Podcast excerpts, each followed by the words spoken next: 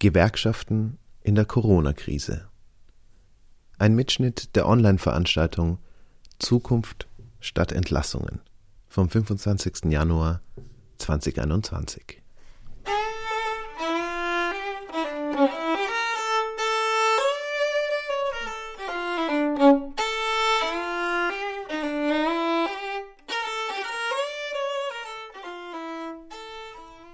Mit der Corona-Pandemie gehen eine Vielzahl an Krisen einher. Neben der Beschleunigung der bereits vorhandenen Care-Krise droht ein massiver wirtschaftlicher Einbruch, eine Pleitewelle und ein starker Anstieg der Arbeitslosigkeit. Besonders stark davon betroffen sind Frauen und prekär beschäftigte Personen, die vielerorts ohne Tarifvertrag arbeiten und meistens nicht gewerkschaftlich organisiert sind. Zugleich lässt sich zum Beispiel in Österreich von einer Art Revival der Sozialpartnerinnenschaft sprechen. Dort wurden die Kurzarbeitsregelungen maßgeblich auf Initiative der Gewerkschaften und Arbeiterkammer umgesetzt. Man muss jedoch von einem Revival sprechen, weil in der jüngeren Vergangenheit eine schleichende Verschiebung des Machtungleichgewichts zugunsten der Arbeitgeberinnenseite zu beobachten war. Es bleibt fraglich, ob dieser wiedergewonnene Einfluss bestehen bleiben wird. In der heutigen Ausgabe des Mosaik Podcasts hören wir zu dieser Frage einen Mitschnitt der Veranstaltung Zukunft statt Entlassungen Gewerkschaftliche Machtressourcen und Strategien in Deutschland und Österreich infolge der Corona-Krise.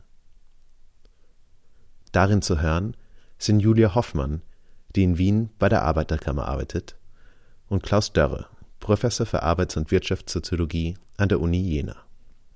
In der Diskussion werden unter anderem die Auswirkungen der Pandemie auf gewerkschaftliche Organisierung und Arbeitsbeziehungen in Österreich und Deutschland kontrastiert. Es wird besprochen, welchen Einfluss die Krise auf das Verhältnis zwischen Kern- und Randbelegschaft hat und inwieweit die Krise zu einer weiteren Marginalisierung von Frauen und prekär Beschäftigten auch innerhalb der Gewerkschaften führen wird. Leider fehlt bei der Aufnahme aufgrund technischer Probleme der Einstiegsinput von Klaus Dörre. Trotzdem lässt sich die Diskussion gut nachvollziehen und viele der Punkte werden zu späteren Momenten nochmal angesprochen. Die Veranstaltung wurde organisiert von Nikolai Huke, dessen Stimme wir auch in der Moderation hören. Ich würde jetzt direkt weitergeben an Julia mit der Frage, äh, wie würdest du die entsprechenden Entwicklungen in Österreich einschätzen? Ja, danke auch von meiner Seite für die Einladung. Passt sie noch technisch? Hört sie mich noch? Ja, super. Ähm, ich arbeite immer wieder auch so an europäischen Vergleichsprojekten und bin da immer die Österreich-Referentin und da sagen immer alle, ihr seid ja das Traumland und da schaut es mit den Arbeitsbeziehungen so super aus und was regt euch auf, weil wir dann immer so versuchen, auch so ein bisschen die kritischen Blick, den kritischen Blick rein zu, reinzulegen, aber was die Arbeitsbeziehungsforschung ja immer macht, ist am Anfang zu sagen, okay, wie schaut es aus mit der Tarifvertragsbindung zum Beispiel? Das ist so ein ganz wichtiger Indikator und da ist Österreich mit, ich weiß nicht, 98, so und so viel Prozent ja einfach federführend. Also es ist immer an der Spitze. Wir haben eigentlich unterliegt fast jeder Arbeitnehmer, jede Arbeitnehmerin einem Kollektivvertrag, also einem Tarifvertrag. Ähm, Hauptgrund ist diese Pflichtmitgliedschaft von Unternehmen in der Wirtschaftskammer, die wir in Österreich haben. Das heißt, man kann da gar nicht aus als Firma, man kann, äh, kann nicht dumpen. Man muss den Kollektivvertrag, den Tarifvertrag auch anwenden, der verhandelt wurde von den Branchenvertretern. Ähm, das Pendant zur Wirtschaftskammer ist die Arbeiterkammer, bei der ich äh, stehe äh, arbeite, die aber eigentlich nicht verhandelt. Also verhandeln auf Arbeitnehmerseite sind tun die Gewerkschaften und auf Arbeitgeberseite eben die, die Vertreter von der Wirtschaftskammer. Ähm, das heißt 98 Prozent ähm, Tarifvertragsabdeckung, total super. Ähm, Österreich hat auch, und das wird auch immer so ein bisschen als Erfolgsbeispiel eingeführt oder auch als Negativfolie Deutschland gezeigt, keinen Mindestlohn, also keinen gesetzlichen Mindestlohn, sondern eben ähm, eigentlich Branchenmindestlöhne, die dann so ein bisschen, man, man versucht sich anzugleichen. Aktuell versucht man so auf 1500 Euro zu kommen, aber es ist quasi nicht nötig, dass der, dass der Gesetzgeber unten eine Grenze einzieht, weil man das noch schafft, über die, über die Tarifvertrags-, Kollektivvertragsverhandlungen da nach unten eine Decke einzuziehen. Und da ist man auch sehr stolz als Gewerkschaft drauf, ähm, dass man dann noch quasi nicht so wie in Deutschland mehr oder weniger die Hilfe vom Staat braucht. Ähm, das ist so die eine Seite der Medaille. Die andere Seite ist, wenn man sich, was immer klassisch ist, ist den Netto-Organisationsgrad sich anzuschauen in der vergleichenden Forschung. Der ist in Österreich so mittel, also 27 Prozent. Ich weiß nicht, Klaus hat gerade gesagt, in Deutschland wird es unter 20 fallen oder so, weiß noch nicht, aber bisschen besser als in Deutschland, aber auch nicht super doll, weil in skandinavischen Ländern auch durch das Gent-System natürlich ähm, die, die Nettoorganisationsgrade weitaus höher sind. Ähm, was aber in Österreich auch der Fall ist, das hast du für Deutschland jetzt auch, ausgeführt, dass diese Mitgliederverluste, die es seit vielen Jahren gegeben hat, auch in Österreich gestoppt wurden vor vier, fünf Jahren. Also wir verzeichnen bei einigen Gewerkschaften, einigen Teilgewerkschaften auch wieder Mitgliedergewinne. Ähm, auch der gesamte, gesamte Gewerkschaftsbewegung verzeichnet Mitgliedergewinne. Das heißt, ähm, es ist quasi die Organisationsmacht ist zwar jetzt, ähm, war nie hoch ausgebaut, so wie es in skandinavischen Ländern vielleicht der Fall ist, aber sie quasi nimmt jetzt auch nicht mehr ab.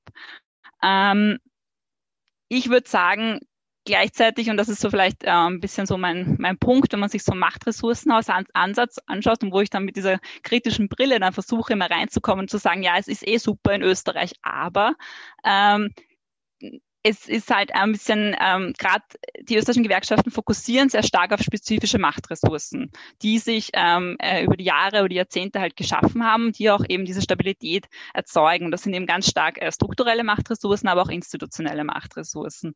Ähm, man merkt das irgendwie, wir haben ein, eng, ein relativ eng verzahntes äh, Netzwerk gehabt im Austrokooperatismus. Ähm, die SPÖ war sehr lange an der Macht, die Gewerkschaften hatten eine gute Achse quasi zu, zu, den, zu der SPÖ, zu den regierenden Parteien haben recht erfolgreicheren Einfluss halt auch geltend machen können über viele Jahre. Und was wir dann aber merken, so wir sagen seit der Krise des Austrokeynesianismus, die ein bisschen später stattfindet als vielleicht in anderen Ländern, in den 80ern, frühen 90ern, ähm, merkt man schon, dass sich das Verhältnis von Arbeit und Kapital zunehmend zur Kapitalseite auch in Österreich verschiebt. Und diese Strukturen, diese weiterhin formal intakten sozialpartnerschaftlichen Strukturen, die bleiben bestehen, aber man merkt trotzdem, äh, es geht nicht mehr ganz equal aus. Also die Arbeitgeberseite holt sich, holt sich mehr, die Arbeitnehmerseite wird ein bisschen in, äh, quasi in die Defensive gedrängt. Ähm, und wenn man sich jetzt so stark, und das ist jetzt mein Argument, und ich sehe, dass ein paar Kolleginnen aus Österreich auch da sind, das können wir vielleicht auch gern diskutieren.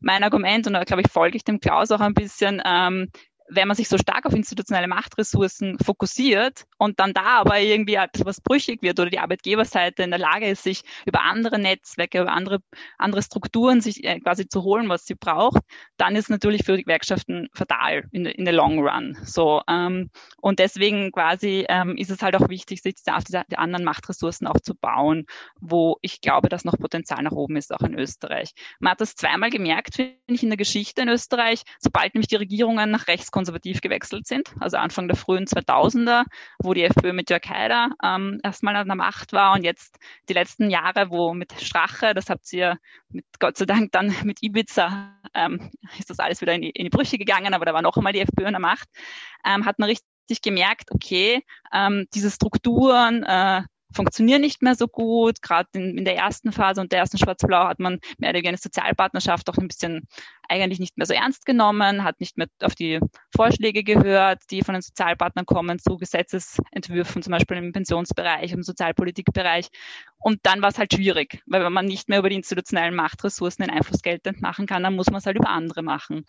Ähm, was die Gewerkschaften in Österreich schon noch versucht haben, also es gab da einen der größten Streiks rund um die Pensionsreform in Österreich. Sie waren mobilisierungsfähig, meistens in großen Bündnissen mit anderen Zivilgesellschaften, Akteuren. Auch jetzt wieder unter Schwarz-Blau 2, 3, wie man es halt nennen möchte, haben sie es auch wieder gemacht, weil da gab es ein großes Arbeitszeitreformgesetz, ähm, da gab es Demos gegen den sogenannten Zwölf-Stunden-Tag und so weiter. Aber es ist nicht so, dass es jetzt mehr oder weniger äh, ein, ein Strategiewechsel ist, würde ich sagen. Also dass man sagt, okay, na gut, auf der institutionellen Machtressourcenebene, da reicht man nichts mehr und deswegen geht man jetzt nur noch auf diese Bündnisressourcen oder auf die, sondern man versucht schon ein bisschen ein, äh, einzubinden als neues ähm, Strategierepertoire. Ähm, und sieht ein bisschen vielleicht als eine Erweiterung der bestehenden, bestehenden Strategien. Ähm, meiner Ansicht nach ist das Problem trotzdem, dass Schleichen dieses Machtungleichgewicht sich weiter verschiebt zur Arbeitgeberseite, ähm, weil ja irrsinnige Probleme, weil diese ganz exportorientierten Subsegmente in der Metallindustrie sagen, hey, wir wollen nicht mehr gemeinsam abschließen, wir möchten unterschiedliche, es gibt Dezentralisierungstendenzen. Man kann das noch einfangen von Arbeitnehmerinnenseite. Es wird jetzt zwar quasi einzeln verschieden verhandelt, aber es kommt das gleiche Ergebnis noch raus. Aber das sind halt Tendenzen, die man sieht und es kommt auch immer mehr. Es gibt immer mehr Streikwarnungen, Streik, kleine Streikankündigungen und so weiter. Also das ist einfach eine Tendenz, die zunimmt in Österreich und ähm, wo man sich vielleicht im nächsten Jahr noch, noch auf was gefasst machen wird können, auch im, im stabilen Österreich. Ähm, das zweite Thema ist diese hm, Perspektive Vertretungspolitik. Dazu vielleicht auch noch zwei, drei Wörter. Ähm, Mitgliederverluste sind gestoppt, aber sind nicht das einzige. Das hat der, der Klaus auch vorher erwähnt. Wir haben es mit einer betrieblichen Vertretungslücke in Österreich zu tun. Also wir wissen das auch nicht ganz genau. Wir sind da jetzt gerade wieder dabei, das zu erheben, wie viele Arbeitnehmerinnen in Österreich einen Zugang zum Betriebsrat haben. Die letzten Zahlen waren bei 50 Prozent.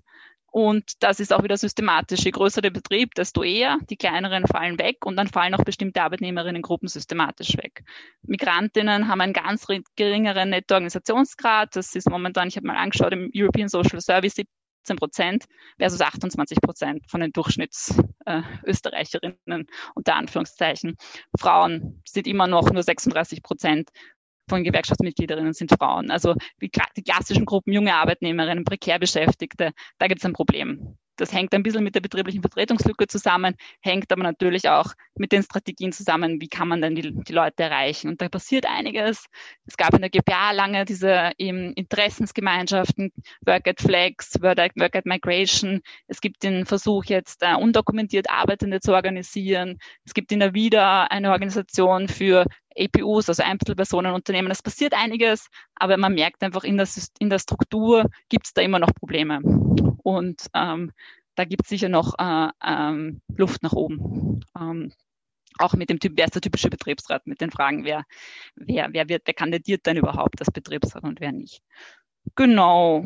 Um, es ist auch ein bisschen so dieses Dilemma, glaube ich, vielleicht als, als, als letzten Punkt, in dem sich die Gewerkschaften in Österreich befinden, so dieses, man ist Sozialpartner, man ist staatspolitisch verantwortlich, man tragt diese Rolle schon seit vielen Jahrzehnten mit und gleichzeitig ist man interessenspolitisch aktiv und möchte da vielleicht auch äh, äh, muss vielleicht auch ein bisschen radikaler werden und ein paar Forderungen stellen. Und so geht's halt hin und her. Und je nachdem auch, wie so die Regierung aufgestellt ist, wie, der, wie das Gegenüber aufgestellt ist, ist laviert man sich halt ein bisschen durch die Strategien durch.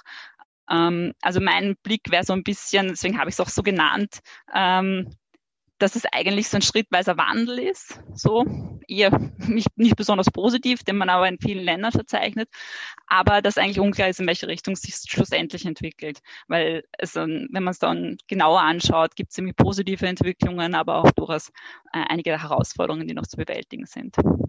Ähm, wir würden gleich in die zweite Fragerunde gehen. Ähm, wenn ihr zwischenzeitlich noch Fragen habt oder die noch nicht notieren konntet, notiert die gerne noch im Google Doc, ähm, damit wir die nachher noch aufgreifen können in der Diskussionsrunde. Ansonsten würde ich gleich in die zweite Runde gehen mit der Frage, wie hat eigentlich die Corona-Pandemie diese ganzen Problematiken, die ihr vorher beschrieben habt, verändert? Und würde auch wieder zuerst an Klaus gehen. Ja, äh, das ist natürlich nicht leicht zu beantworten, da äh, die, die sogenannte Corona-Krise ja auch höchst unterschiedliche Facetten hat. Also einmal den Start der Pandemie, der äh, eine Ausnahmeform des Staates ist, Grundrechte einschränkt, darunter auch sozusagen die Demonstrationsfreiheit und so weiter, der seine Legitimation sozusagen nur aus der Bekämpfung der Pandemie bezieht. Auf der anderen Seite der wirtschaftliche Interventionsstaat, der quasi das Schuldenmachen, das öffentliche Schulden machen wieder zulässt, äh, tief in die Wirtschaft interveniert und so weiter. Ähm, und daraus ergibt sich eine Gemenge, Gemengelage, die, ähm, so wie ich es wahrnehme, in Deutschland äh, auch mal wieder die Linke spaltet. Ähm, jedenfalls, wenn ich die Diskussionen im wissenschaftlichen Beirat von Attac wahrnehme, äh, dann äh, fällt es mir schwer, Prognosen abzugeben. Was passieren wird. Aber bezogen auf die Gewerkschaften kann man Folgendes schon mit Sicherheit sagen. Erstens gewerkschaftliche Machtressourcen, äh, äh, also strukturelle Machtressourcen. Ähm, da glaube ich, kann man sagen, dass die, die Lage in den Betrieben, vor allen Dingen das Krisenmanagement, erfordert, dass die Gewerkschaften als Krisenmanager wiederum gefragt sind äh, und dort teilweise auch erfolgreich sind. Das betrifft vor allen Dingen äh, den Mechanismus der Langzeit Kurzarbeit, der in Deutschland ja schon in der Krise 2007 bis 2009 etabliert wurde, also Kurzarbeit, Massenkurzarbeit, die gewissermaßen bedeutet, dass man mindestens 60 Prozent des letzten Lohns erhält und das kann dann aufgestockt werden in den Unternehmen nach Maßgabe der jeweiligen Betriebs- und Unternehmensleitungen. Da kann man sehr klar sehen, dass die Gewerkschaften diejenigen sind, die dieses Instrument A durchsetzen und die B auch dafür sorgen, die Betriebsräte dann, äh, dass Aufstockungen passieren. Äh, man kann sagen, dass äh, grosso modo in den noch tarifierten, mitbestimmten Betrieben diese Aufstockung in der Regel erfolgt, jedenfalls zu einem hohen Prozentsatz erfolgt, während das in der zweiten Welt der nicht tarifierten Arbeitsbeziehungen äh, längst nicht der Fall ist, sondern die Regel was anderes ist, äh, dass dieses ähm, nicht, nicht passiert. Ähm, zugleich muss man aber sehen, dass sich natürlich das, was ich eingangs beschrieben habe, dass sich die Situation am Arbeitsmarkt ändert, dass das wieder relativiert wird. Auch bei uns steigt die Arbeitslosigkeit, wenn gleich noch nicht so dramatisch, wie man das hätte erwarten können. Äh, das, das muss man sehen. Allerdings rechnen wir damit, also wir machen so alle, alle vier Wochen einen Barometer mit Thüringer Betrieben. 600 äh, beteiligen sich inzwischen dran. Ähm, die Gefahr, dass wir jetzt 21 dann doch in eine größere Pleitewelle kommen, damit auch die Arbeitslosigkeit steigen wird, äh, die ist groß, wenngleich selbst kleinere Unternehmen gegenwärtig ähm, doch stark daran interessiert sind, ihre Belegschaften zu halten. Das muss man ganz klar sehen. Das hängt mit dem eingangs beschriebenen Szenario zusammen, also Arbeitskräfte und, und Fachkräfteknappheit. Man fürchtet, wenn man rauskommt aus der Krise, äh, dann sozusagen nicht mehr angemessen rekrutieren zu können. Und das hemmt sozusagen Entlassung, ist ein ganz, äh, ganz wichtiger Punkt. Zweitens, Organisationsmacht. Ähm, das scheint sich mir ziemlich aus Gewerkschaftsperspektive ziemlich negativ zu entwickeln. Es gibt noch keine also ich kenne noch keine amtlichen Zahlen und selbst wenn ich die offiziellen Zahlen hätte, würde ich kritisch nachfragen. Das, was informell durchdringt aus Expertengesprächen mit ähm, politischen Gewerkschaftssekretärinnen und Sekretären, ist, dass die Gewerkschaften dabei sind, das, was sie sozusagen mit neuen Methoden zusätzlich an Mitgliedern gewonnen haben, wieder zu verlieren in der Krise. Das heißt, der Organisationsgrad, der schon vor der Krise auf 18 Prozent äh, gesunken war, also nicht mehr, nicht mal mehr jeder fünfte und jede fünfte äh, Arbeitnehmerin oder Arbeitnehmer äh, war in den gewerkschaftlichen Gewerkschaften organisiert, sinkt jetzt nochmal deutlich. Wie tief das sinken wird, das vermag ich nicht zu sagen. Ähm, ich vermute, dass das auch nicht vollständig aufgedeckt wird. Ähm, also ich habe jetzt auf Nachfragen wieder gehört von einem ähm, Gewerkschafter auf der Ebene des geschäftsführenden Vorstandes einer sehr großen Gewerkschaft, dass es nicht ganz so schlimm sei, wie man befürchtet habe. Aber niemand rückt genau mit den Zahlen raus. Also ich vermute, dass es einen herben Einbruch gibt. Und das verweist auf der Ebene der Organisationsmacht dann doch auf ein äh, sehr grundlegendes Problem. Ähm, das eine ist, neue Mitglieder zu gewinnen. Das andere ist, Leute zu gewinnen, die von gewerkschaftlichen Zielen, gewerkschaftlicher Politik etc. überzeugt sind, innerlich überzeugt sind und zwar so überzeugt, dass sie auch in der Krisensituation nicht als erstes die Gewerkschaftsmitgliedschaft canceln, äh, um damit äh, ein paar Euro zu sparen. Äh, so weit sind wir offenbar nicht, sondern es gibt genau diesen Mechanismus. Die Austrittsgründe sind vielfältig. Da kann man vielleicht in der Diskussion nochmal drauf eingehen. Aber es gibt sozusagen die Tendenz einer ernsten Schwächung äh, von, von äh, gewerkschaftlicher Organisationsmacht.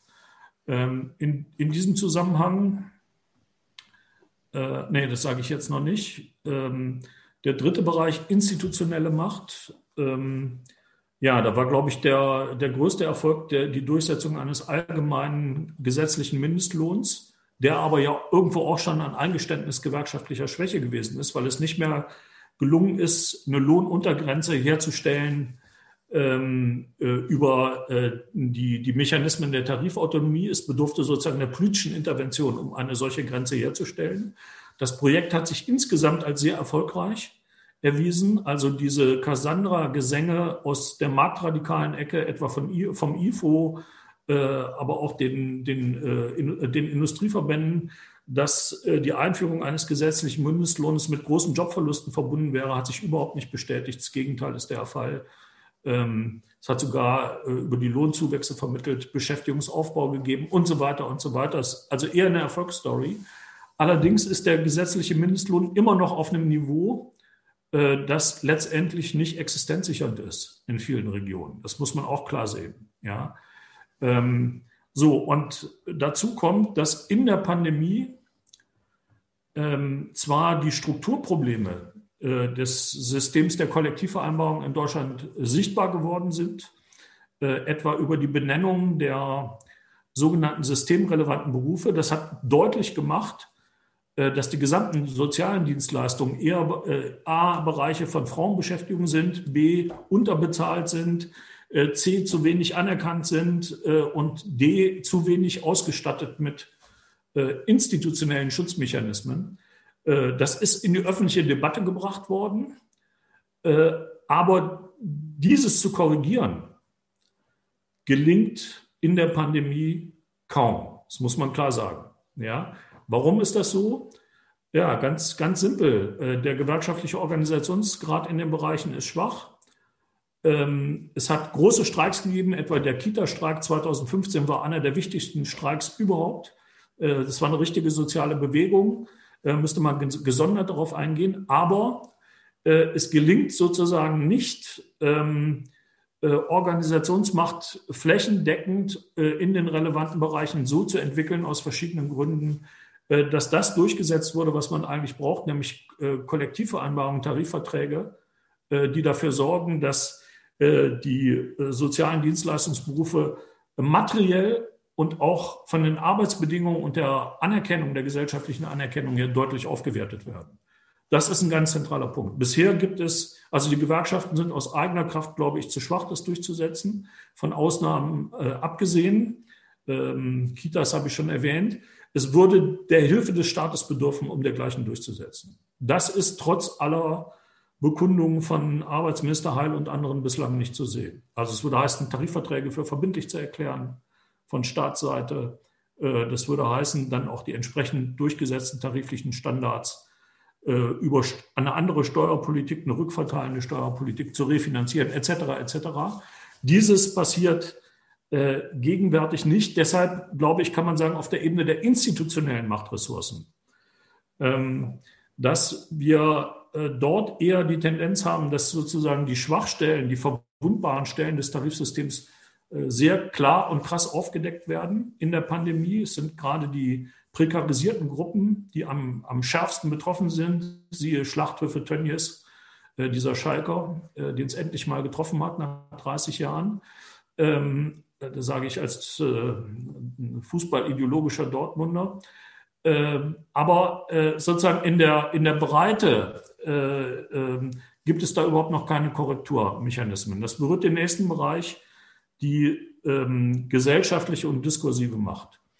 So, und ähm, da glaube ich, ähm, ähm, gibt es sowohl was die negative Entwicklung angeht, als auch was die positive Entwicklung angeht, einiges zu sagen. Äh, gesellschaftliche Macht schließt zwei Bereiche ein, die diskursive Macht und die Fähigkeit zu Bündnissen äh, über die Arbeitswelt hinaus. Äh, das ist, glaube ich, ein ganz wichtiger Punkt.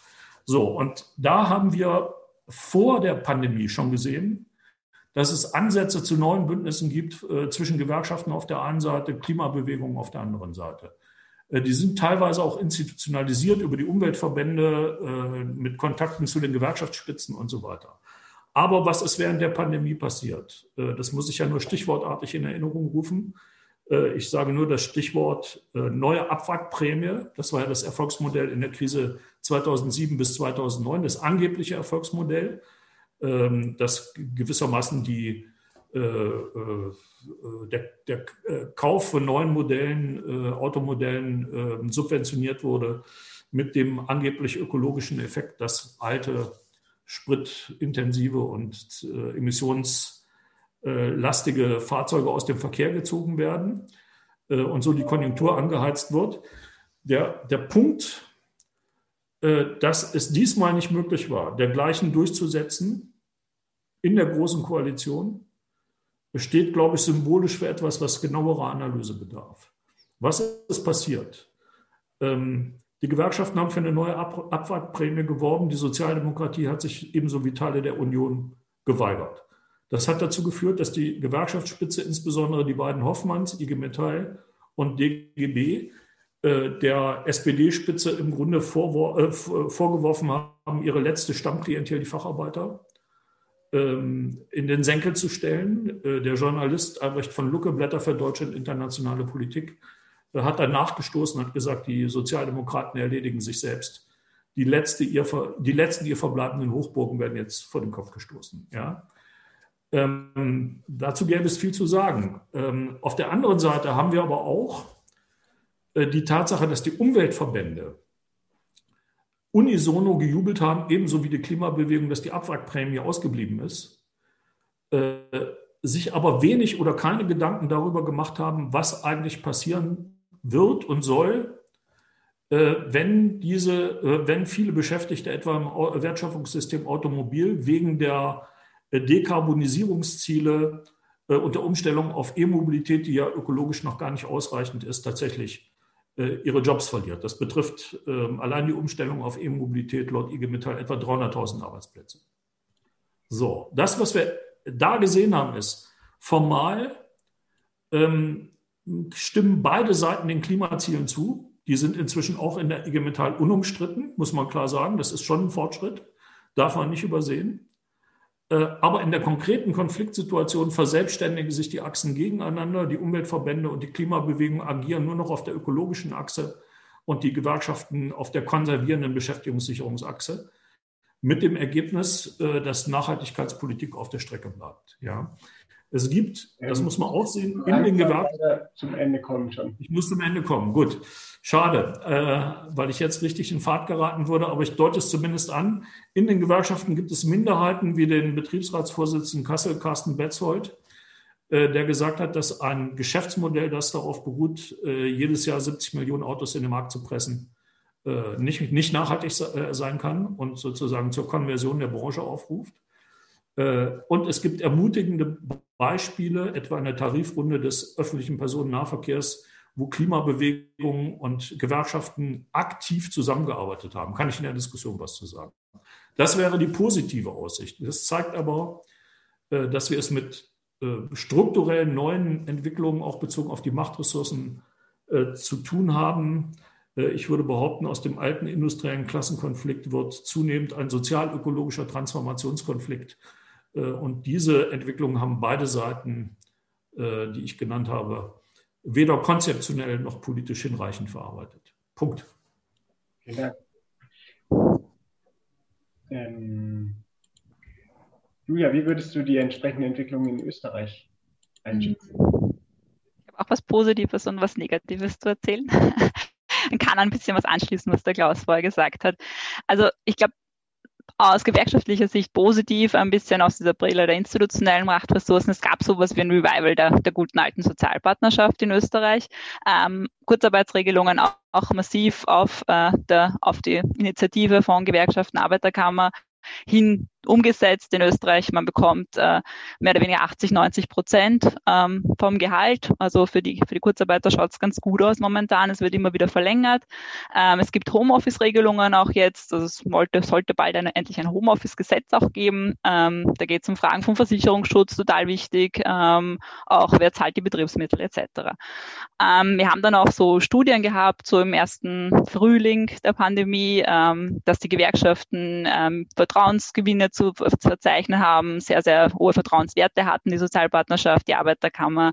Ähm, wir hatten so eine Homepage, job- und corona.at, tausende Zugriffe, alle haben sich beraten lassen. Also es hat total ähm, in, dieser, in dieser Krisensituation total viel gebracht, da relativ schnell versucht, zu versuchen, auch den Arbeitnehmerinnen da ähm, zu erklären, was dann da los ist und sie zu helfen, ihnen zu helfen und so weiter. Ähm, ich habe aber das Gefühl, und wir haben auch vorher schon am Anfang diskutiert, wie noch nicht alle da waren, dass die Krise, also es gibt Zahlen, die zeigen, dass die Krise die wirtschaftlich Österreich viel stärker getroffen hat, als es Deutschland äh, bislang getroffen hat. Ähm, wir haben wirklich hohe Kurzarbeits- und Arbeitslosenzahlen. Also wir haben rund eine halbe Million Arbeitslose und 400.000 Leute in Kurzarbeit. Das ist um eine Million Leute bei 4,3 mm, Millionen Erwerbsfähigen ist das schon sehr, sehr viel. Ähm, das liegt teilweise an den Unterschieden in der Struktur der Wirtschaft, aber ja, also Österreich ist wirtschaftlich sehr, sehr konfrontiert. Das ist alles noch kein Problem, wenn man sich ähm, die, die Prognosen anschaut, auch fürs Budget und so. Österreich kann sich das mit den Investitionen auch budgetär total leisten. Aber, und darauf weisen immer die Gewerkschaften noch immer ganz stark hin, äh, es gibt dieses Problem mit dieser immens hohen Arbeitslosigkeit. Und die Gefahr, dass die Leute dann, die Kurzarbeitsleute dann auch vielleicht, wenn die Firmen sich nicht erholen, in die Arbeitslosigkeit abschutschen und die Langzeitarbeitslosigkeit nimmt zu. Und da wissen wir halt auch aus allen Studien, dass das natürlich ein Problem ist, weil die Leute dann wieder in den Arbeitsmarkt zu kriegen, das ist viel schwieriger. Ähm, und die sind auch natürlich akut armutsgefährdet. Ähm, was wir auch haben, ist, die Kurzarbeitsregelung ist relativ gut, weil man mehr oder weniger mit dem Gehalt aussteigt, das man davor hatte, ein bisschen weniger. Aber die, wir haben eine relativ geringe Nettoersatzrate in Österreich, was das Arbeitslosengeld betrifft. Die liegt bei 55 Prozent, also fast der Hälfte. Wenn man da plötzlich nur noch die Hälfte vom Geld hat, dann hat man ein Problem. Ähm, und das haben viele Leute. Und wir sehen das zu den Armutszahlen noch nicht jetzt, weil die EU-Silk-Daten, es dauert immer ein bisschen, aber quasi von den sozialen NGOs wissen wir das schon, dass halt die Leute viel eher in die ganzen Supermärkte kommen, in diese Unterstützungseinrichtungen kommen, in die Sozialbetreuungseinrichtungen und so weiter. Also Armut wird größer werden in Österreich. Man war lange Zeit stolz darauf, dass man ähm, das eigentlich zumindest konstant gehalten hatte, die Rate der Armutsgefährdeten. Und dann auch das, was du, Klaus, schon gesagt hast. Ich glaube, Corona hat die sozialen Ungleichheiten am Arbeitsmarkt total wieder sichtbar gemacht. Es ist nicht unbedingt, dass die plötzlich aufgetaucht sind, sondern die waren immer schon da. Und, aber sie haben sie sichtbar gemacht. Und wir hatten in Österreich, wir hatten nicht die Fleischindustrie nicht so stark, aber war, was stark in den Medien waren die Postverteilerzentren, wo plötzlich Corona stark war. Da war auch sehr viele Leiharbeiter tätig, migrantische Be ähm, Beschäftigte, ähm, dann gab es die ganze Diskussion um die Leute im, im Einzelhandel, die plötzlich alle an der Front stehen mussten, oder? Und das, das Einzige, was sie bekommen haben, war das Klatschen. Also die Leute haben dann um 18 Uhr sind sie am Balkon gestanden, wenn sie einen hatten, ähm, die, und die haben geklatscht, mehr oder weniger. So, das war die, die Strategie, aber es kam nichts. In den Lohnverhandlungen hat sich nichts verändern können. Die haben jetzt nicht, äh, also es ist einfach, man hat zwar gefordert, so, ähm, es gab dann die Forderung des ÖGB Corona-Tausender als, als quasi als Belohnung so ein bisschen, aber da kommt man einfach wenig durch. So, das ist das eine. Ähm, und äh, es ist natürlich auch also man sieht einfach evident, wie was da für Verwerfungen am Arbeitsmarkt in Österreich da es, die es gibt und die, ähm, wo sich auch die Gewerkschaften halt auch schwer tun. Also das merkt man einfach total.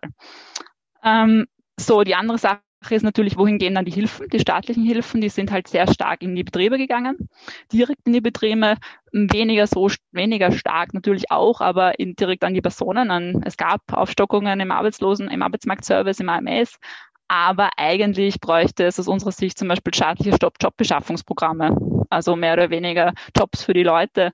Ähm, kann man natürlich auch grün denken, also müsste man vielleicht diskutieren, ob, ob das möglich ist, aber dann natürlich mehr Unterstützung für die Arbeitslosen. Mit 55 Prozent vom, vom, vom letzten Lohn kann man nicht leben. Ähm, der ÖGB fordert 70 Prozent zumindest. Das wäre ja zumindest mal was.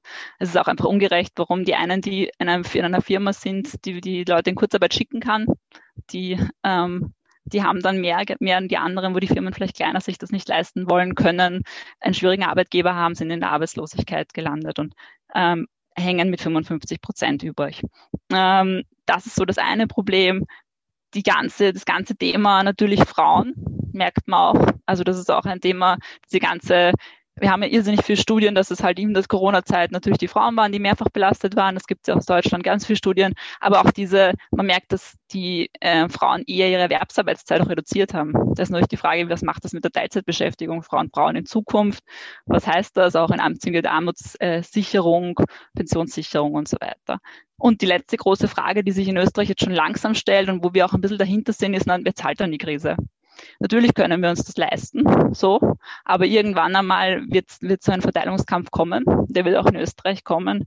Und äh, Gewerkschaften in Österreich sind ja schon länger dran an dieser Debatte Entlastung des Faktor Arbeit. Das Vermögen ist so ungleich verteilt. In Österreich hat das oberste Prozent 40 Prozent äh, des gesamten Privatvermögens. Ähm, und da geht es natürlich um Fragen von Besteuerung von Vermögen und Erbschaften und das ist ein schwieriges Thema. Also seit ich mich mit dem Thema beschäftige, gibt es immer wieder Kampagnen, versucht man da, aber man merkt einfach total, wie die Kräfteverhältnisse sind. Also es ist einfach äh, mal ein bisschen ein Kampf gegen Mühlen, der trotzdem wichtig ist, aber äh, wo man halt auch merkt, auch wenn man jetzt keine schwarz-blaue Regierung mehr hat, keine rechtskonservative, sondern eine schwarz-grüne, bin ich da skeptisch. Also auch der grüne Vizekanzler hat zwar mal war mal offen, jetzt ist er nicht mehr so offen, was diese Fragen betrifft.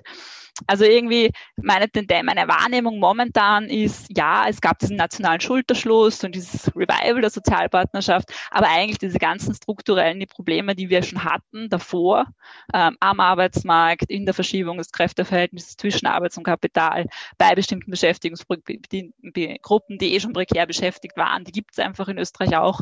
Ähm, das tritt einfach stärker zutage wieder. Und diese Probleme, die es immer schon gegeben hat, die, die sieht man jetzt vielleicht auch stärker wieder äh, unter dieser Linse der Corona-Krise. Ähm, genau.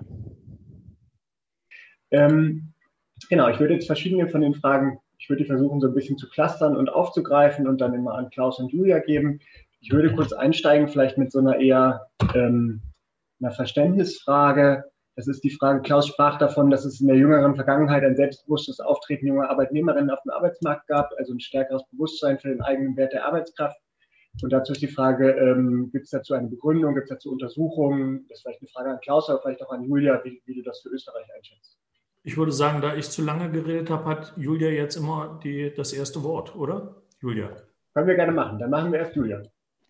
Ich weiß nicht, ob das für Österreich so gilt. Deswegen, ähm, in dem Fall würde ich es an dich stellen, weil ich bin ein bisschen skeptisch. Also in Österreich ähm, hätte ich das nicht so gesehen, dass es das gegeben hätte. Es gab schon immer diese Gruppe dieser hochgebildeten äh, IT-Leute und so. Da gibt es auch Studien für Österreich dazu, dass die sich das alles selbst verhandeln und so weiter. Und aber so würde ich das also für Österreich vielleicht nicht unterschreiben. Deswegen. Ja, ähm, also äh, es beruht auf empirischer Forschung. Die sind zusammengefasst in einem Buch äh, Streikrepublik Deutschland, Fragezeichen 2017 neu erschienen und die Studien, äh, die dort zusammengefasst sind, hatten eigentlich das Ziel rauszukriegen, äh, weshalb es in ähm, bestimmten Betrieben zu überdurchschnittlichen Rekrutierungserfolgen der Gewerkschaften gekommen ist. Und das galt zunächst für den Osten Deutschlands.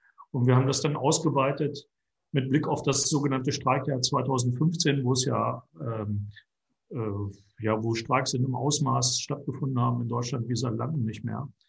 Äh, wir haben das dann ausgeweitet auf Westdeutschland. Worauf, was ist das empirische Ergebnis?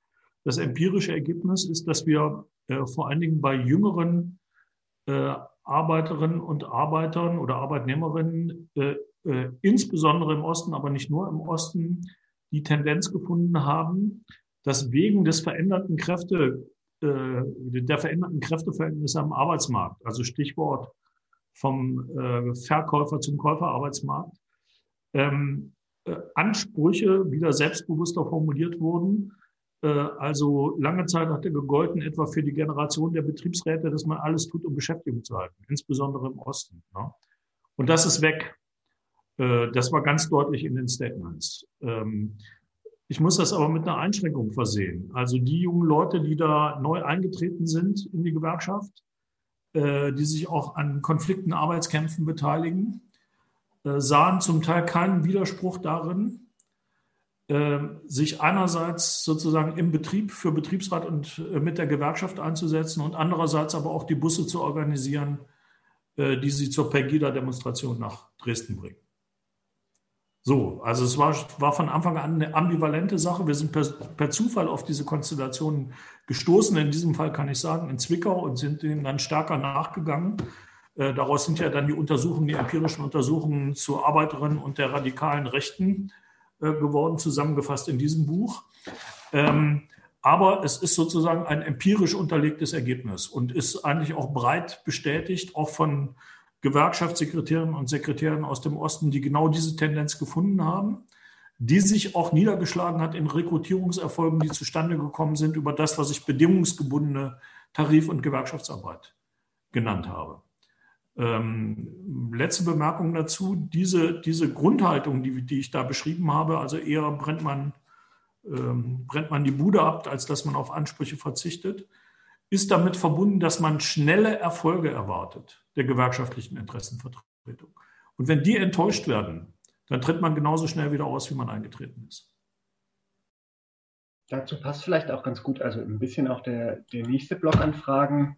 Ähm, da geht es um die Fragen von gewerkschaftlicher Organisierung und vor allem um die ähm, schwächere gewerkschaftliche Organisierung von bestimmten gesellschaftlichen Gruppen die übergreifende Frage ist so ein bisschen, inwieweit wird die gewerkschaftliche Organisierungsarbeit, die in den letzten Jahren geleistet wurde, durch die Corona-Krise wieder zunichte gemacht? Dazu haben Sie auch schon ein paar Sachen gesagt. ähm, zum Beispiel in dem angeworbene Mitglieder aufgrund von Arbeitslosigkeit wieder verloren gehen.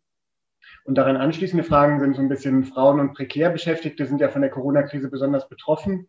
Arbeitslosigkeit von Geflüchteten, Kehrbelastung und so weiter. Und inwiefern lässt das eigentlich eine weitere Marginalisierung dieser Gruppen innerhalb der Gewerkschaften erwarten? Ähm, und wie kann man vor dem Hintergrund die migrantische Organisation erhöhen oder auch die, äh, den Organisationsgrad von, von Frauen?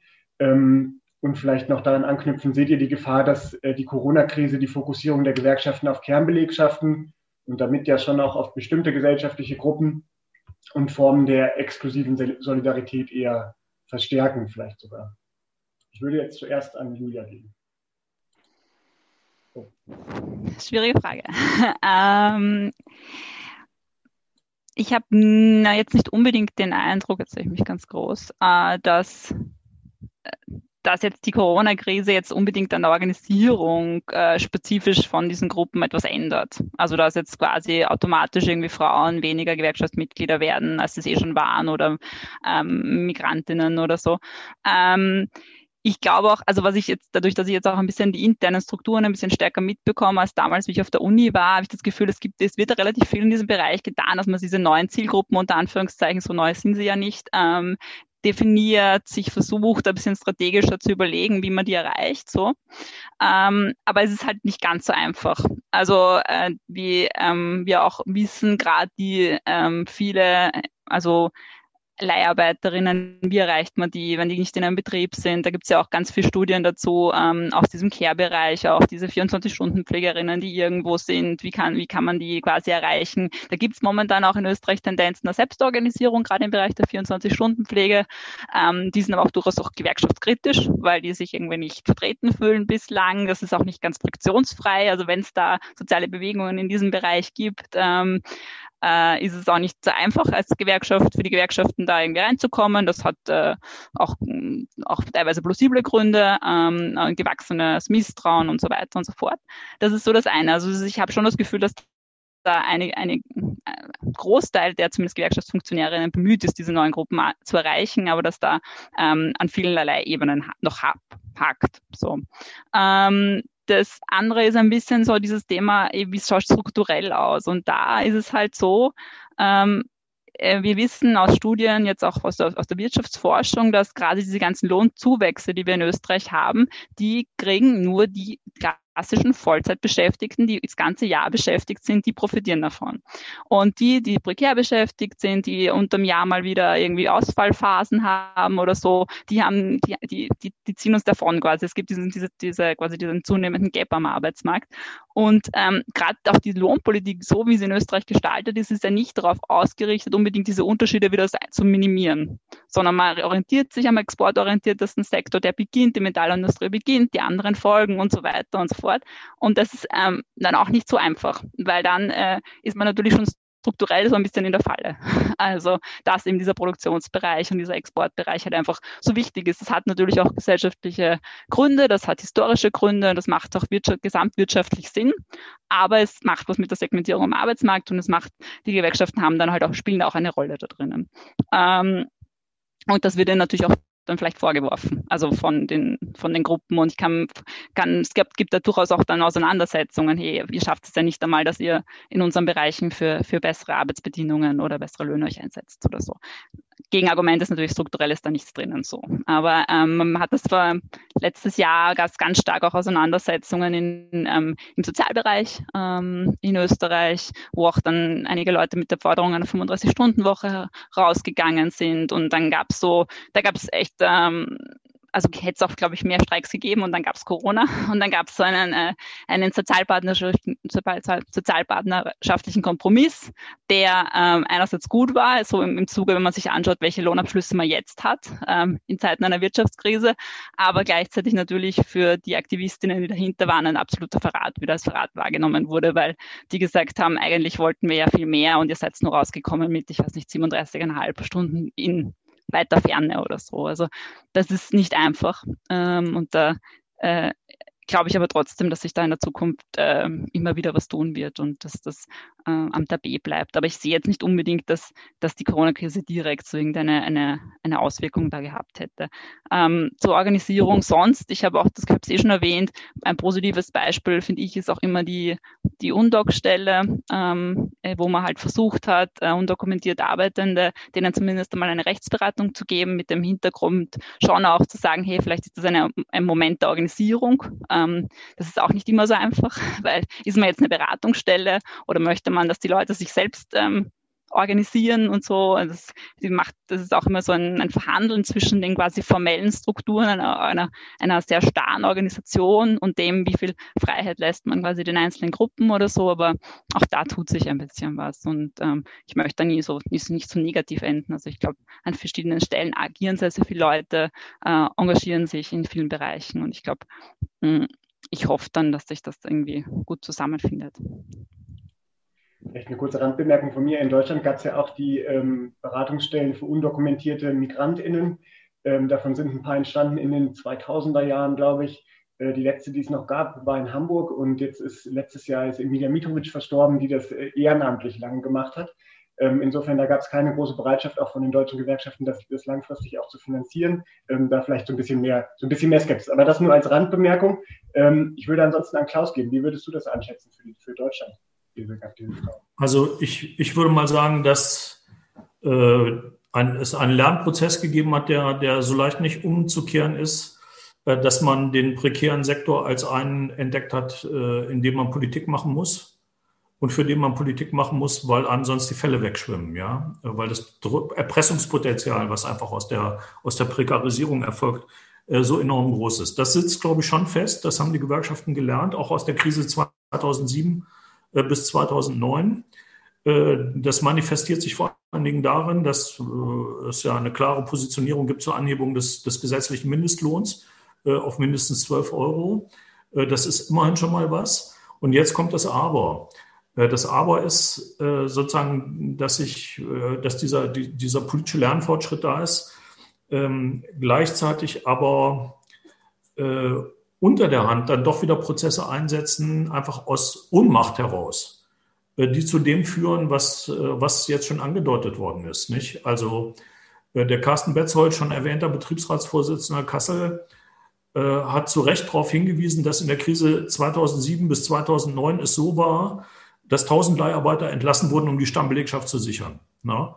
Äh, die Reaktion der anderen Seite ist gewesen, äh, wenn die Konjunktur anzieht, zieht man nur noch, äh, stellt man nur noch Leiharbeiter und Befristete ein. Ja? Also man erweitert sozusagen das prekäre Segment, gründet aus und so weiter. Ähm, und, und er sagt, das wollen wir nicht mehr. Aber wenn es dann hart auf hart kommt, ja, dann sind doch die prekär Beschäftigten, also die Leiharbeitenden und, und Befristeten und so weiter, die ersten, die entlassen werden. Ne? Das ist, äh, da reichen einfach auch, Stichwort Machtressourcen, das reicht dann offenbar nicht aus, äh, wenn man da nicht langfristig im Vorfeld Politik gemacht hat, äh, da was dagegen zu setzen. Ja? Ähm, ich will das nicht ver, ver, verallgemeinern. Ich kann auch einen Überblick, äh, also einen wirklich fundierten, zahlenmäßig fundierten Überblick dazu nicht geben, aber die Tendenzen sind, äh, sind doch äh, deutlich, äh, deutlich beobachtbar. Ich will noch einen Satz sagen zu den, zur, zur Migrationsproblematik. Ähm, also das Hauptproblem ist, gewerkschaftliche Hauptproblem ist aus meiner Sicht, dass es Fortschritte gibt bei der Rekrutierung, bei der Organisierung von prekär Beschäftigten, aber die ist instabil. Also die Rekrutierungen sind instabil. Man gewinnt schnell Leute, verliert sie aber auch schnell wieder, weil die Beschäftigungsverhältnisse instabil sind und weil die, die Formen, die, die Organisationsformen äh, nicht, nicht dazu animieren, sie längerfristig zu halten. Ja? Also es gibt noch kein Organisationsrezept, wenn man so will, für die, für die prekär Beschäftigten und auch bezogen auf die neuen Organizing-Methoden, glaube ich, äh, dass da noch, dass da, dass es eigentlich einer genaueren Inspektion bedürfen würde, zu gucken, was funktioniert und was nicht. Und da halten sich die Gewerkschaften zu sehr bedeckt. Also eine Gliederung, die mit einem Organisierungsprojekt keine, keine großen Erfolge hat oder sogar Rückschläge erleidet, ist nicht daran interessiert, das aufzudecken gegenüber anderen, äh, weil das sofort als politischer Misserfolg ausgelegt wird. Also es gibt so eine Fehlervermeidungskultur in der innergewerkschaftlichen Diskussion. Ähm, ich kenne keine wirklich schonungslos offenen Bilanzierungen dieser Organizing-Projekte. Ja. Wenn man mal liest, was zum Beispiel Slave Kumbela schreibt im Betriebsexpress, da klingt ja sehr stark Ernüchterung durch.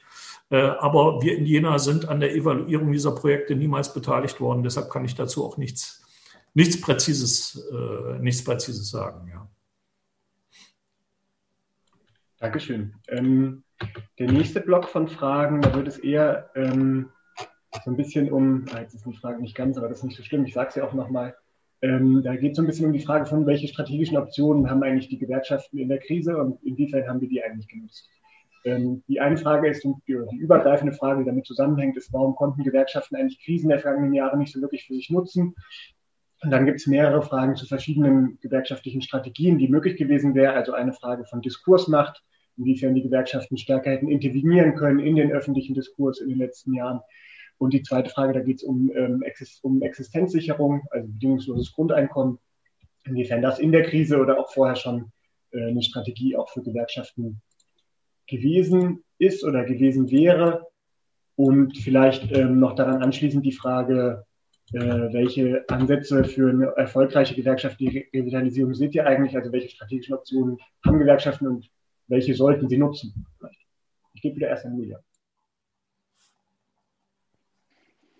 Das sind immer so große Fragen. Ähm, ich fange mal an. Ähm, ja, Krise als Chance bin ich immer skeptisch. Also ich äh, bin mir nie sicher, ob Krisen ähm, die richtigen Momente sind, um plötzlich, dass plötzlich quasi wie der Phönix aus der Asche ähm, äh, strukturelle Probleme auf einmal sich da lösen oder so oder Probleme, die man schon davor hat, das und ich sehe immer, dass Krisen eher Situationen, die sich davor schon angebahnt haben, äh, verschlimm verschlimmern. So, also ich habe da auch damals jetzt im, im Frühjahr war ich immer sehr skeptisch, wenn es dann geheißen hat, ach, jetzt können wir endlich umdenken in der ganzen Gesamtwirtschaft bei Corona und so, endlich haben wir Zeit. Ich bin immer sehr skeptisch. Auch weil ich so Ungleichheitsforscherin bin und dann immer die Zahlen sehe und mir denke, oh je. Ähm, es ist wieder ungleicher geworden. Das ist so das eine. Ähm, und das gilt natürlich auch für die Gewerkschaften. Also warum sollen die in einer Zeit von, ich weiß nicht, Massenarbeitslosigkeit, wo sie eigentlich nur versuchen, irgendwie zu schauen, dass irgendwelche Betriebe irgendwie halbwegs gesichert sind oder die Leute ähm, zumindest Kurzarbeit kriegen oder so. Also warum sollen die jetzt plötzlich ähm, ein, ein, ein, ein Hoch erfahren? Also sie erfahren insofern ja ein Hoch, wie ich gesagt habe, dass sie versuchen, dass ich so ein bisschen als die die, die Retter in der Krise auf, auf zu zeigen oder zu sagen, hey, wir sind eh für dich da. Und ich glaube auch, dass das in Österreich zumindest ganz gut funktioniert. Also ähm, die österreichischen Gewerkschaften hatten ja auch schon schlechtere Phasen. Die haben sich ja schon in ähm, selbstgewählte Krisen auch reingebracht im Zuge ihrer, ihres Finanzskandals mit ihrer eigenen, ähm, äh, gewerkschaftseigenen Krise, wo sie auch den Streikfonds offenbaren mussten und so weiter. Also da gab es schon schwierigere Zeiten der österreichischen Gewerkschaftsbewegung, die auch nicht nur die Struktur, der, der böse Kapitalismus war, sondern man auch ähm, ein bisschen selbst verschuldet hatte. Und ich habe das Gefühl, dass sie sich in den letzten Jahren ein bisschen wieder rausgearbeitet haben. Einfach dass dadurch, dass sie ein bisschen offener auftreten, ähm, präsenter sind, so als Akteure wieder. Ähm, zur Revitalisierung, ja, puh. Also das ist eh klar von, was ich hier schon vorher auch gesagt habe, zum, zum, zum Machtressourcenansatz natürlich einfach auf alles, auf alles setzen. Gleichzeitig am besten. Das ist so ein bisschen, es ist wie so ein Wunschkonzert, aber halt zu sagen, ähm, äh, man muss einfach schauen, dass man die Organisationsmacht stärkt. Also ich glaube, in Österreich ist das Problem jetzt nicht so unmittelbar da wie in Deutschland, weil wie gesagt, hohe Tarifvertragsabdeckung, viele Leute sind noch halbwegs gut gesichert. Wir sehen das ja auch in den Ungleichheitszahlen. Wir haben noch eine breite gesellschaftliche Mitte, was die Einkommensverteilung zumindest betrifft. Äh, nicht so viele Leute, die uns doch abgerutscht sind. Natürlich gibt es da diese Probleme am Arbeitsmarkt und Segmentierung und Regressierung und so weiter, aber die ähm, äh, ist noch nicht so mittelbar ähm, in der Mitte der Gesellschaft vielleicht äh, sichtbar. Ähm, aber trotzdem Organisierung, Organisierung, Organisierung ist, glaube ich, äh, das Wichtigste und halt Organisierung nicht als, als das zu verstanden wollen, was ja vielleicht auch ein bisschen ein, immer ein Disput ist, vielleicht auch, ähm, nur Zahlen. Also nur zu sagen, dass da Leute halt einfach Mitglieder werden, wieder mehr und dann sagt man, man hat plötzlich 1,2, 1,3, 1,4 Millionen und es wird immer toller und wir sind immer stärker, sondern Organisierung heißt ja viel mehr. Das heißt ja Handlungsbereitschaft haben, die Leute äh, quasi miteinander in verschiedenen Ebenen zu kämpfen und deswegen auch diese betriebliche Vertretungslücke, die ist mir relativ wichtig. Ähm, finde also weil äh, irgendwo muss es ja Ansprechpartnerinnen geben und gerade Betriebsrätinnen und Betriebsräte sind das und die wissen vor Ort irrsinnig viel und ich glaube, da ähm, muss man reinfahren, viel stärker in Österreich und das ähm, ist auch, glaube ich, einigen Teilen in den Gewerkschaften durchaus bewusst, dass man da was machen muss. Und auch so, da kann man, natürlich kriegt man nicht alle, die freien, die, die, die ganz, ganz freien Einzel, äh, Einzelbeschäftigten, die irgendwo frei herumfliegen, die kriegt man nicht. Aber man kriegt zumindest die, die man in den, in den Betrieben vielleicht mit denen konfrontiert ist, wenn man da gute Betriebsräte hat und da gemeinschaftliche Strukturen aufbaut. Ähm, das ist so das eine. Ähm, ja, und sonst halt auch diese klassische, was du auch immer sagst, Klaus, halt andere Akteure, Bündnis macht. Ich glaube, dass das auch wichtig ist und dass da auch die österreichischen Gewerkschaften auf einem langsamen Weg sind, so, aber ähm, Österreich ist auch klein. Das ist auch der Vorteil. Also man kennt sich recht schnell, also man kennt die äh, Akteure in der, in der, NGO-Szene recht schnell und äh, kennt auch die Konflikte und man auf dem österreichischen Weg findet man dann auch wieder so eine, eine Lösung. den, ähm, das wäre so mein Eindruck, dass das natürlich auch ganz stark wichtig ist.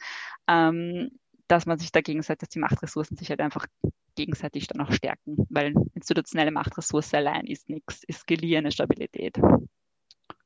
Genau. Ja, ich kann direkt da anschließen. Ähm, äh, Julia hat die Vorteile kleiner Kooperatismen äh, beschrieben gewissermaßen, ja, durch die soziale Nähe, wo Kompromissfindung dann leichter ist.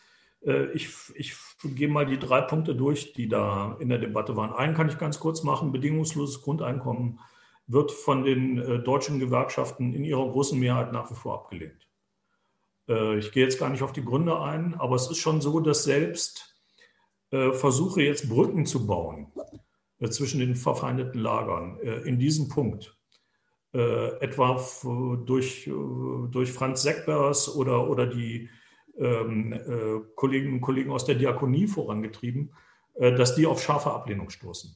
Ja, äh, aus, vielleicht gibt es, gibt es, sagen wir mal, bei den äh, gewerkschaftlichen Arbeitsloseninitiativen da andere Positionierungen und bei Minderheiten, äh, Minderheitsströmungen in den Gewerkschaften, aber ansonsten spielt das überhaupt keine Rolle. Ja.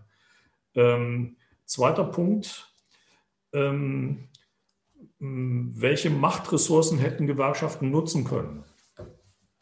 Ich glaube schon, dass es dann ein Versäumnis gibt, das gewissermaßen einen Fehler wiederholt, der schon in der Krise 2007 bis 2009 gemacht worden ist. 2007 äh, bis 2009 äh, hat es keine grundsätzliche Auseinandersetzung gegeben über die systemischen Mechanismen, die die Krise herbeigeführt haben. Ähm, es hat diesen einen äh, Kapitalismuskongress des DGB gegeben, dabei ist es aber auch geblieben. Ja?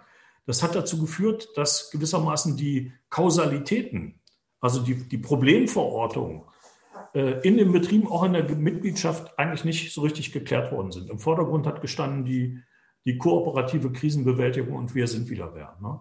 Und das wiederholt sich jetzt, und zwar in der Eigentumsfrage. Also eigentlich wäre es relativ leicht gewesen, was heißt leicht? Es wäre zumindest möglich gewesen, von vornherein äh, bei den staatlichen Subventionen für die Wirtschaft eine Position zu formulieren, die sagt, wenn der Staat schon Milliarden gibt für Unternehmen wie die Lufthansa etc., äh, dann möchten wir, dass die Beschäftigten äh, und die Gewerkschaften ein Mitspracherecht bei der, äh, bei der Vergabe und der Verwendung der Mittel haben. Ja? Und das ist unterblieben. Ja? Es gibt so zaghafte Forderungen der, der IG Metall nach so einem Best Ownership Fonds, das wird formuliert, wo, wo also auch äh, Geld, der Gewerkschaftsgelder reinfließen sollen, um Unternehmen zu sichern. Aber das ist halt nicht sehr offensiv vorgetragen worden ne, an diesem Punkt. Und das berührt diese ganze Frage, wer entscheidet über das Was, wie, wozu der Produktion, äh, die Frage der Umverteilung von Entscheidungsmacht äh, in den Betrieben gewissermaßen. Und da halten sich die Gewerkschaften aus meiner Sicht zu sehr bedeckt, auch wahrscheinlich vor dem Hintergrund eigener organisationspolitischer und Mobilisierungsschwäche. Ja? Aber das ist dann ein Ohnmachtszirkel, der sich immer wieder reproduziert ähm, und der sich auch rächen könnte äh, in der Transformation etwa der Automobilindustrie. Ich führe das darauf zurück, dass der Problemdruck in den noch verbliebenen Hochburgen gewerkschaftlicher Organisation, Auto, Stahl, äh, öffentlicher Dienst und so weiter, so groß ist, ähm, äh, nicht nur die Krise, sondern auch die Digitalisierung, dass man nicht so richtig weiß, wo man anfangen soll. Also vom Problemdruck, von der Problemkomplexität überwältigt ist und deshalb sich nicht traut, offensiver zu werden. Das ist aus meiner Sicht der, äh, der entscheidende Punkt. Äh, und das führt mich aber zum dritten, äh, zum dritten Punkt, also zu der Frage, ähm, welche, welche Machtressourcen wären denn eigentlich, eigentlich zu nutzen? Ähm, jetzt sage ich mal die, die positive Entwicklung. Ich weiß gar nicht, inwieweit ich sie in der ersten Runde schon angesprochen habe. Also mein, mein Schlüsselerlebnis war schon vor der Krise 2019, Mai 2019, eine Studierendenvollversammlung in Leipzig, wo sie Students for Future gegründet hat. Ich durfte da reden äh, es waren 1500 Leute da, hunderte vor dem völlig überfüllten Audi Max. Ähm, die Veranstalter hatten mir vorher gesagt, mach's nicht so radikal. Da sind viele Leute, die zum ersten Mal sich für Politik interessieren. Ich habe mich hinreißen lassen und äh, die Vergesellschaftung der Carbon, Carbonkonzerne gefordert, mit Blick auf Artikel 15 Grundgesetz. Dröhnender Applaus. Die Veranstalter rutschen immer tiefer in ihren Sesseln. Aber der gefeierte Star der Veranstaltung war der Betriebsratsvorsitzende äh, öffentlicher Personennahverkehr Leipzig. Ich hatte gefordert, ähm, äh, also möglichst kostengünstiger, ja kostenloser öffentlicher Personennahverkehr eingebettet in ähm, Systeme nachhaltiger, nachhaltiger Mobilität.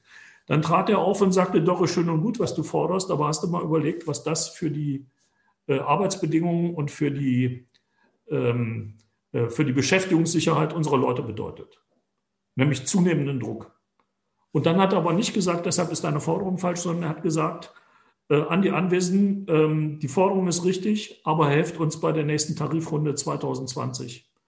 Ähm, und es haben sich, um es kurz zu machen, auf dieser Basis 25 Solidaritätskomitees gebildet, äh, die unterschiedlich funktioniert haben äh, in dieser Tarifrunde, die ja unter sehr schwierigen, nämlich Corona-Bedingungen laufen musste, auch sehr unerhaltlich gelaufen ist. Aber in Städten wie Hamburg habe ich mir sagen lassen, äh, auch Münster, weniger in Leipzig, richtig durchschlagende Erfolge hatte. Ich habe letzte Woche auf dem Podium gesessen mit äh, dem Kollegen Fischer, der das äh, Büro für Grundsatzfragen bei Verdi leitet. Und der hat das als ein herausragendes Positivbeispiel für gewerkschaftliche Politik gewürdigt. Und äh, auf einer weiteren Veranstaltung habe ich mit Birgit Dietz ähm, IG Metall Berlin ähm, zusammengesessen und es zeigte sich, dass diese Bündnisse zwischen Klimabewegung und IG Metall äh, auch in Berlin in neuer Qualität greifen, trotz oder wegen Corona. Ja. Und das finde ich jetzt einen erstaunlichen Punkt. Äh, der führt übrigens dazu, äh, also nochmal zum Nachlesen, Julia Kaiser von, von Students for Future Leipzig hat in diesem Buch den Schlussbeitrag, den vorletzten Beitrag, wo sie begründet, warum ein Labor-Turn in den äh, Klimabewegungen, aber ein, ein Climate- oder Ecological Turn äh, in den Gewerkschaften sozusagen die Grundlage für neue Bündnisse ist, die man in, diesem, in, diesen, in dieser neuen Konfliktformation tatsächlich braucht. Und also das greift offenbar über diesen, über diesen Bereich von Verdi hinaus äh, und berührt richtige Grundsatzfragen, nämlich die Frage, wie, wie Nachhaltigkeitsziele in dieser äh, Gesellschaft umgesetzt werden sollen, die ja nicht nur, sozial, äh, nicht nur ökologische sind, sondern auch soziale. Und da sehe ich gewissermaßen eine, eine positive Herausforderung für die Gewerkschaften, die aber auch bedeutet, dass man sich auf, über eine grundsätzliche Neuordnung von Gesellschaft und Wirtschaft verständigen muss. Stichwort Wirtschaftsdemokratie, und da sind dicke Bretter zu bohren, damit will ich schließen. Alle haben ja mitbekommen, was der Betriebsratsvorsitzende BMW äh, am JUSO-Vorsitzenden gesagt hat, der unvorsichtigerweise die Sozialisierung von BMW gefordert hat. Äh, der hat gesagt, dass man der, selbst, dass man der SPD nun endgültig nicht mehr vertrauen kann und hat dabei ganz vergessen, dass seine eigene Organisation, die IG Metall, eine Satzung hat, äh, die die Vergesellschaftung der Schlüsselindustrien äh, fordert äh, und ähm, sich für Wirtschaftsdemokratie ausspricht. Daran musste man ihn erinnern. Das ist sozusagen weit außen vor bei den wirklichen machtmächtigen Protagonisten in der IG Metall, insbesondere bei mächtigen Betriebsräten. Und das zeigt, woran, woran sozusagen auch die, die offensive Nutzung von, von Machtressourcen, Stichwort gesellschaftliche Macht, gegenwärtig äh, scheitert oder wo sie zumindest gehemmt und blockiert wird. Vielen Dank euch beiden. Ich, wir sind jetzt schon relativ am Ende der Zeit. Ich würde trotzdem noch kurz euch jeweils eine Frage äh, mitgeben mit der Bitte, um möglichst knappe Antworten. Schwierig sind große Fragen. Ähm, die erste Frage wäre an, an Klaus dieses Mal und zwar nochmal, vielleicht nochmal ein bisschen was zu den Widersprüchen zu sagen zwischen der Klimabewegung und den Gewerkschaften. Ähm, zum Beispiel äh, zwischen äh, Beschäftigteninteressen in konkreten, in konkreten Industrien und der Klimabewegung ähm, und welche Dilemma, Dilemmata der Transformation es da eigentlich gibt auch in diesem Prozess. Ja, äh, ich mache einen Literaturverweis. Wir haben das ja in der Lausitz im Braunkohlerevier untersucht, ne?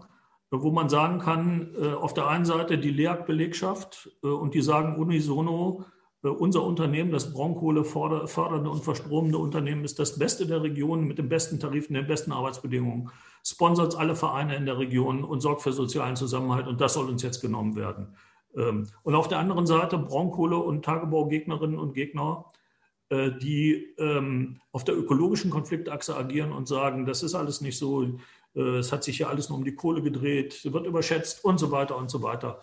Ähm, und äh, das Verrückte ist, die haben keinerlei Berührungspunkte mehr. Die leben in völlig getrennten Welten, aber alle lieben die Lausitz, soweit sie vor Ort leben. Ja. So, und da sieht man, wie sich die ökologische und die äh, soziale Konfliktlinie gegeneinander ver äh, verselbstständigen können. Das nennen wir Tendenz zu konservierender Interessenpolitik. So, und wenn man das umkehren will, äh, das ist schwierig, aber dann muss man von vornherein äh, agieren mit Sicherheitsgarantien für Beschäftigte in Carbonbranchen. Und das muss mehr sein als Arbeitsplatzgarantie, das muss eine Statusgarantie beinhalten. Ja, das ist sehr viel mehr. Ähm, aber es ist eben keine, keine Arbeitsplatzgarantie. Ja? Und es muss eben verbunden werden mit gesellschaftlichen Perspektiven, die einschließen ähm, wirklich attraktive Weiterbildungsmöglichkeiten. Bis dahin, dass Beschäftigte auch ohne Abitur an Universitäten wechseln können zu Weiterbildungsstudien. Äh, dass das ordentlich finanziert wird. Zum Beispiel wie euer, wie nennt sich das, eure Karenzzeit ne? Äh, in Österreich, ja? wo man fürs erste Studienjahr, ich glaube, so 60 Prozent und mehr des letzten Lohns kriegen kann. Sowas gibt es bei uns nicht. Ja? Das ist absolut systemkompatibel. Ja? Von solchen Sachen bis zu der Aufwertung der sozialen Dienstleistungen, der Einrichtung von Recyclingwirtschaft. Wir brauchen fürs Land auch weiter Autos, aber andere Autos, die auf soziale Bedürfnisse zugeschnitten sind, mit, mit äh, Sharing-Systemen und so weiter. Also äh, eine kombinierte, ähm, branchenübergreifende äh, regionale und Strukturpolitik in europäischer Dimension.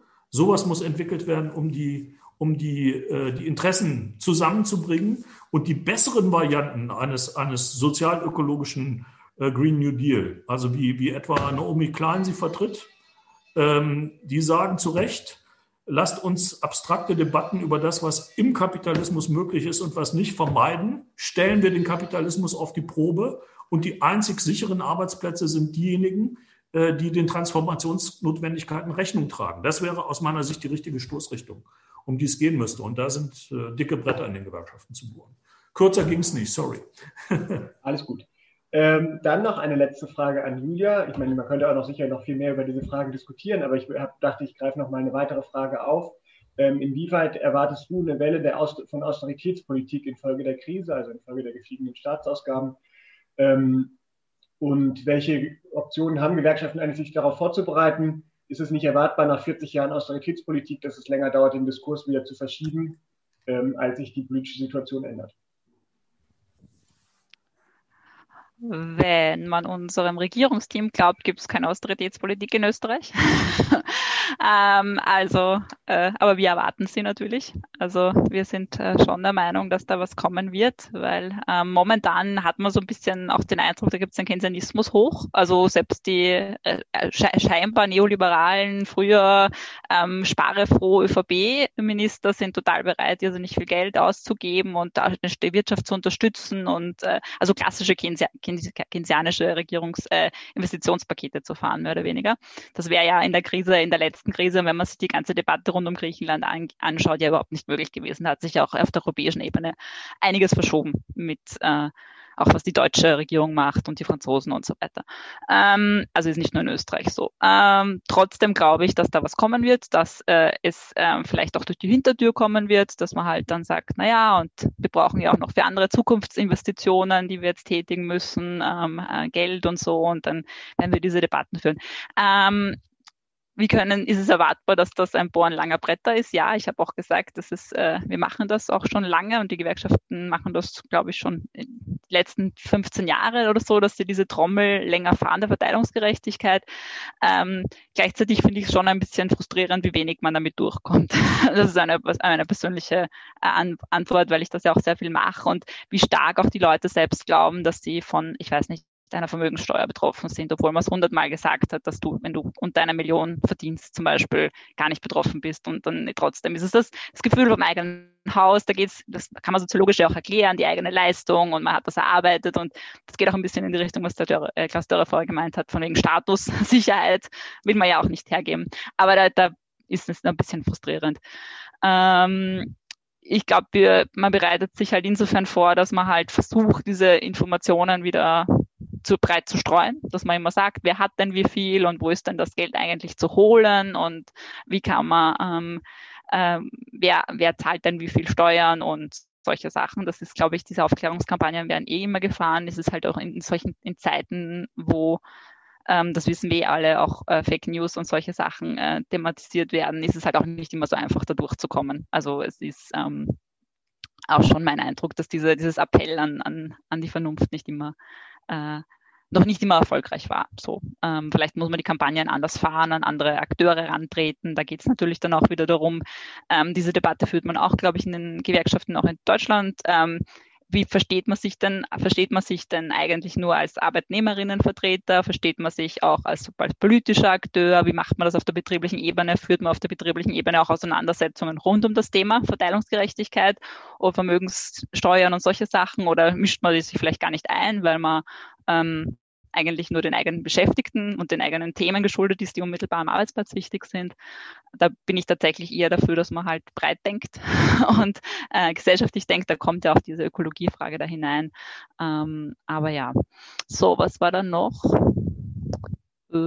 Ja, ich glaube, das war's. Also wir glauben, es wird die Debatte kommen, mehr als dass man die Infos bereitstellt und versucht zu kampanisieren, kampanisieren auf allen Ebenen, ähm, ist momentan, glaube ich, auch nicht drinnen, weil die gesellschaftlichen Macht- und Mehrheitsverhältnisse ja auch ein bisschen widrig sind, sagen wir es mal so. Ja, vielen herzlichen Dank euch beiden für die ganzen Antworten. Vielen herzlichen Dank auch allen anderen für die Beteiligung äh, an den Breakout-Sessions und die Fragen.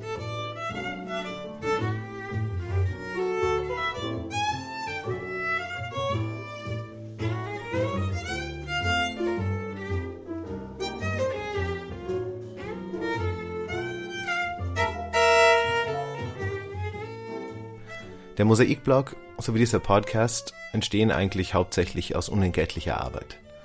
Wir sind allerdings auch spendenfinanziert.